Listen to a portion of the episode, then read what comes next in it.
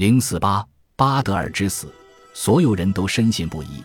这个拒绝配合的女巨人不是别人，肯定就是洛基。奥丁知道，巴德尔的复仇者将是人类公主琳达的孩子，可让她怀孕并不是一件直截了当的事情。年老貌丑的神明百般勾引，全都被琳达拒绝了。奥丁先是混进了他父亲的宫廷，成了一名能征善战的将军。尽管如此，当他要向琳达索吻的时候，却被迎面打了个耳光。接下来，他扮成了一个铁匠，给琳达送去了许多精美的手镯。这么做也没起到作用，换来的还是一个耳光。最后，奥丁对琳达下了咒，用卢恩符文迷乱了他的神智。然后，奥丁扮作一个老妇人，假装能够治病救人。他开了一剂疾苦的药方，人们只得把琳达绑在床上，才能逼他把药喝下去。当奥丁和病人独处的时候，这个贾大夫就把不幸的女孩给强暴了。故事中讲到，其他的神奇都对这种做法感到震惊，将奥丁处以流放。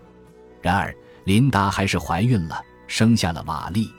巴德尔之死带来了两重后果。奥丁已经从女占卜者的亡灵口中得知，只有一个人可以为巴德尔复仇，而那个人还没有出生。小瓦利确实天赋异禀，他就像海尔吉一样，才出生一天就能上战场。女占卜者的预言中讲到，他从不洗手，也不梳头，直到把巴德尔的仇人送上火葬的柴堆。女占卜者的预言第三十三节。可是，瓦利杀的是用手杀人的可怜的盲眼兄弟霍德尔，而不是躲在幕后的用脑杀人的洛基。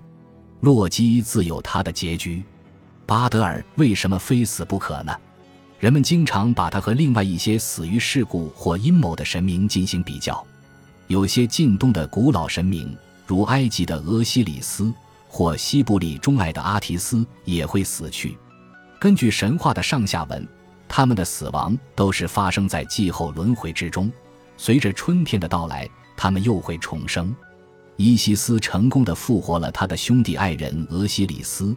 就像尼罗河年年泛滥，丰沃土地，阿提斯也会年年重生，但是诸神没能复活巴德尔，因此这个神话似乎并不涉及生殖繁衍的因素。巴德尔也可能被当成了祭品，他被飞毛刺穿，这显然可以被当作向奥丁献祭。然而，巴德尔之死似乎并没有换来任何好处，就算他被当成了祭品。献祭仿佛也漫无目的。这段神话道出了家族内部冲突的可怕之处。杀死凶手并不意味着复仇成功。瓦利向霍德尔发起复仇，只是让奥丁又失去了一个儿子。谁应该为霍德尔复仇呢？从这个角度讲，奥丁是幸运的，因为他能够繁衍，可以用新生的儿子代替死者。但是，正如这段神话所指出的。